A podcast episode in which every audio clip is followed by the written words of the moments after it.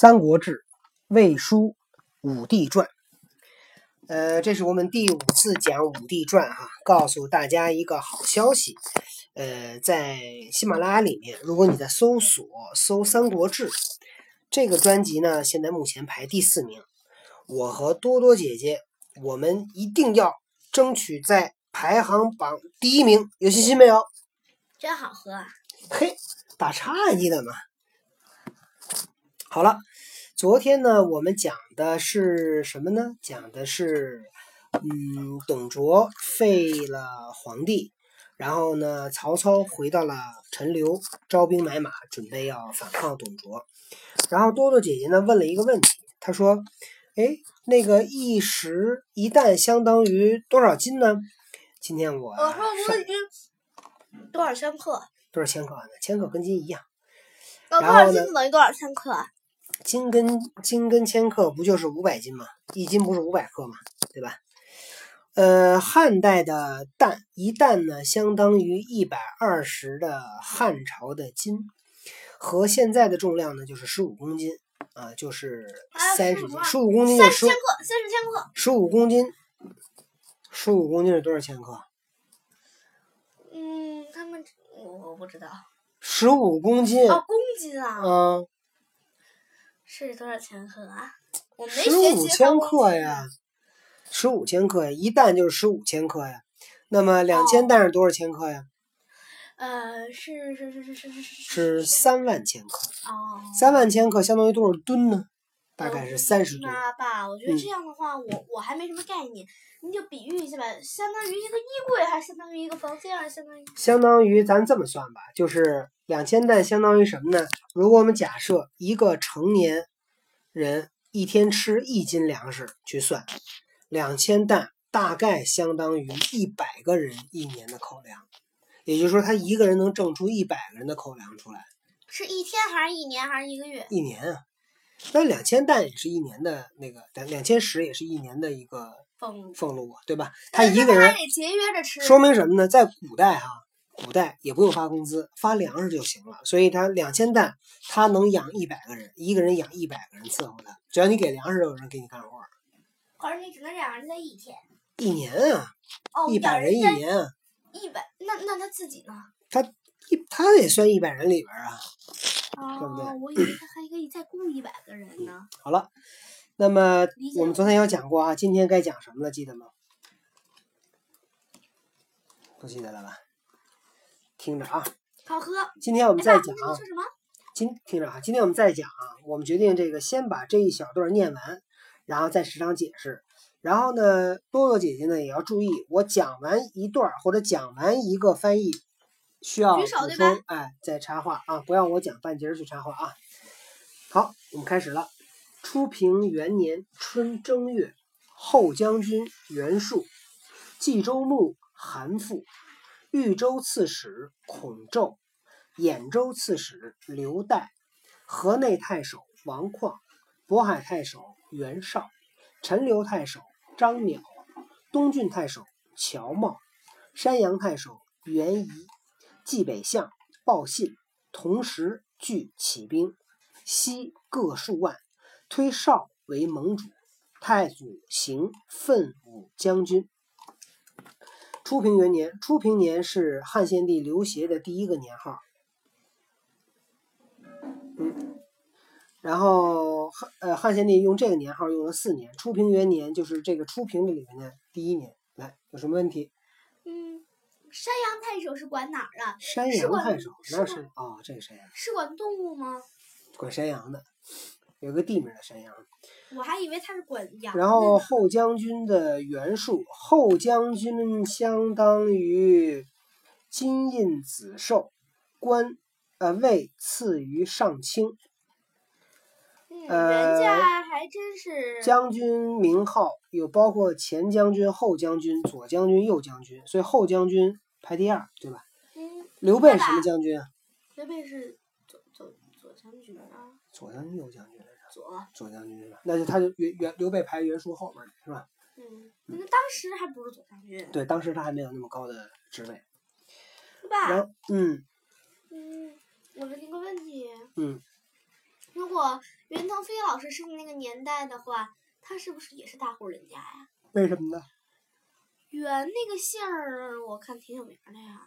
你他没准跟袁绍他们家有亲戚不是？他没他他是八姐呀，他可以。啊，对他可以说啊，嗯，估计他也袁腾飞老师也不会说袁绍他们家，他们家的那个祖先，要不然他他觉得丢人了，是不是？这个你看这几个人里面啊，有州牧，有刺史，有太守，这都什么意思？这刺史啊，呃，是一个官名。然后呢，刺史呢是当时在秦汉年间，嗯、用的是叫郡县制，所以郡呢有郡守，县呢县呢也有县的长官。然后呢，皇帝呢为了中央集权，他就派一个官呢去地方去巡视，所以派去的这个人呢就叫刺史。我还以为派去那个人叫都邮呢。呃，都邮也是一个类似的官职。然后呢，这个刺史呢，他就后来慢慢慢慢呢，刺史就等于把郡守的那个位置啊，就给替代了。嗯、在孝成帝汉孝成帝的时候呢，刺史又改成州牧，所以他你看这里面有叫刺史的，有叫州牧的啊，还有叫太守的。在汉景帝时呢，呃，把那个郡守呢更名为太守，是一郡的最高行政长官。所以郡守、刺史、太守、呃州牧这几个官的级别呢都差不太多，应该刺史稍高一点，但实际上到最后都叫乱了。所以你看东汉末年叫什么的都有啊，但是你就听这几个名？都差不多。呃，皇帝当然有，皇帝只有一个。不可能。然后这几个将军联合起来要起兵，西各数万。西是什么意思来着？西啥意思啊？军队啊，这个“西”这个字经常要用到啊，经常听到。嗯昨昨天讲过西了，推绍为盟主，他们选袁绍当盟主。为什么要选袁绍当盟主呢？因为袁绍他们家呢比较有地位，他们家是四世三公。什么叫四世三公啊？老说这词儿。四世三公就是他们家四辈儿里边。四辈儿里面出了三位做了三公，三公是上卿啊，基本上就是在皇帝下面最大的官了。所以袁家这个地位非常高，所以这个选袁绍作为盟主，也是因为这个袁绍他们家这个门生故吏遍天下。嗯我还以为最大的官是宰相呢，一人之下，万人之上。呃，这里边我看还有没有什么可以讲的故事呢？在这段儿没了，我看下面，我看我看我们讲了多少了啊？讲这么一点点就要到时间了。哎，怎么停了？正在录制，好吧。呃，我们再讲一点儿哈。呃，刚讲八分钟。听不听？昨天二月，卓文兵起，乃徙天子都长安。卓留屯洛阳，遂焚宫室。是时，少屯河内，邈、代、茂、夷屯酸枣，树屯南阳，昼屯颍川，父在夜。卓兵强，少等莫敢先进。到了初平元年二月，董卓呢，听说这个讨伐他的军队呢，已经开始发兵了，他就带着天子啊回长安。当时呢，东汉的首都呢是在洛阳，长安呢是在洛阳的西边。董卓呢是从西凉来的，所以他对西那个长安离他的这个根据地呢更近一些，所以他就带着把皇帝什么的都迁到长安去。然后呢，这老百姓都不想当官的，老百姓都不想走啊！你想，他一大家子全在洛阳，他怎么走啊？董卓一生气，好，你们都不走来呀！对，直接写个拆，拿墙上拆，画个圈儿，拆，画个圈儿，全都给你们强拆了。结果把这个皇宫啊，还所有的办事机构全烧了，洛阳是一片废墟啊。然后这个事实就是在这个时候，事实呢，袁绍他的军队呢驻扎在河内，呃，张邈、刘岱，呃，这个茂是指呃，我看那茂叫什么茂来着？乔茂啊，乔茂这些呃袁仪他们在驻扎在酸枣，袁术驻扎在南阳，孔宙驻扎在颍川，呃，韩馥驻扎在邺城。呃，皇董卓把皇帝迁到了长安，董卓呢留守洛阳，所以这些讨董的这些诸侯呢，都在洛阳的北、东、南三个方向把董卓包围起来。那么卓呢，兵强，董卓的军队呢比较厉害，少等莫敢先进，韩少、呃袁绍这些人啊都不敢往前冲。好，看看太祖说了一句什么话啊？太祖曰：“举义兵以诛暴乱，大西以和，诸君何疑？”相使董卓闻山东兵起，以王室之众据二州之险，东向以临天下。虽以无道行之，犹足为患。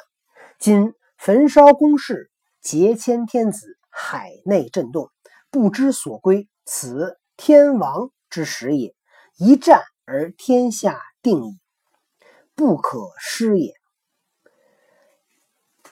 袁绍带着这些人把董卓包围起来，但是呢，谁也不敢上手，谁也不敢跟董卓打，就跟大街上打架似的。有一特横站那儿。旁边围一帮人，没一个敢动手的。这会儿，太祖说了：“说我们带着义兵啊，这个举着义旗的这个军队，我们来讨伐暴乱。我们的军队都已经集合好了，大家为什么还要怀疑呢？诸君何疑？”相使董卓闻山东兵起啊，董卓听说。山东兵起，山东说的是什么意思？山东可不是现在这山东哈，山东讲的是尧山以东，尧山是在陕西省的边上啊。那么尧山以东，它都叫山东，因为这些人都驻扎在山东。说山东的兵已经来了，那么董卓以王室之众，因为他手里边把持着那个皇帝和大臣嘛。呃，以王室众据二州之险，二州之险是什么呀？就说的是长安跟洛阳啊。二州之险，我理解就是这个东周、西周的两个首都啊。他们据着这两个首都的这个险峻啊，东向以临天下，面向东啊，君临天下。虽以无道行之，虽然他是没有道的，犹足为患，说他还是得让我们担心。今焚烧宫室，现在他把皇宫啊什么这些都烧了，劫迁天子，把皇帝劫走了，海内震动，天下都乱了，都不知道这个要去哪儿。这可是天亡他的时候了，说打一仗就能把董卓灭了，这个机会可不能失去。遂引兵西，将据成高，邈遣将魏资分兵随太祖。太祖带着军队呢，往西就追这个董卓啊，追到成高。这会儿呢，也不是太祖一个人去，这个，那等于说我记错段喽。嗯，这个张邈，陈留太守张邈，他还是比较欣赏曹操的，所以他就派了他的部下叫魏资，派这魏资呢，带着带着一支军队呢，跟随着太祖去追这个董卓。到荥阳汴水，遇卓将徐荣，与战不利，士卒死伤甚多。太祖为刘石所中，所乘马被创，从弟弘以马遇太祖，得夜遁去。这个曹操这个人啊，我们知道他是一个军事家，但其实曹操刚开始的时候啊，也不会打仗。他呢，但但是他特别勇敢，他带着军队就追，追的时候呢，到了荥阳。这个汴水边上碰上谁呢？董董卓的部将叫徐荣，他跟徐荣就打起来了。结果呢，没打过啊，遇战不利，士卒呢死了很多人，死伤很多人。太祖呢为流矢所中，流矢就是什么呢？就是嗯冷箭，就是别人放的一箭，这是不是他特意射他，就是乱射那个箭。结果他被其中的一箭射中了，射中了以后呢，他那马就被射伤了，射中哪了？是估计是射马身上了，这马就驮不了太祖了。这太祖打了败仗了，这会儿怎么样？从弟，从弟就是他的呃叔伯弟弟啊，曹洪把马给太祖。那么这就是那个《三国演义》里很有名的那个。趁着夜晚才撤掉啊。这曹洪，嗯，背太祖，然后后来曹洪好像还在这应该是在这一仗还说了一句特别有名的话，说天下可以没有我曹洪，天下可不能没有你曹操啊！说你骑着我的。哎，你骑着我的马赶紧走吧。所以是其实是曹洪救了曹操一命。你想在战场上他要没马，那不分分钟被别人给追上，对吧？呃，曹操就没打过。盔甲给卸了，后面跟着跟着。嗯，曹曹曹对那个曹操追这个董卓未果，对吧？没追上。然后呢，荣见太祖所将兵少，力战近日，为酸枣未易攻也，亦引兵还。这个徐荣啊，徐荣把这个曹操给打败了。他一看，呵！曹操就带这么点人就敢来追，而且我还打了这么这么长时间，费这么大劲，这酸枣这些联军啊，可不好对付。所以徐荣呢，把曹操打败了以后呢，徐荣也撤了。这就是曹操第一次出战失利啊。然后他追董卓没追上，那太祖追董卓没追上，那就回去呗。太祖回到三酸枣，回到酸枣，他一看。哎呀，给太祖这个气呀！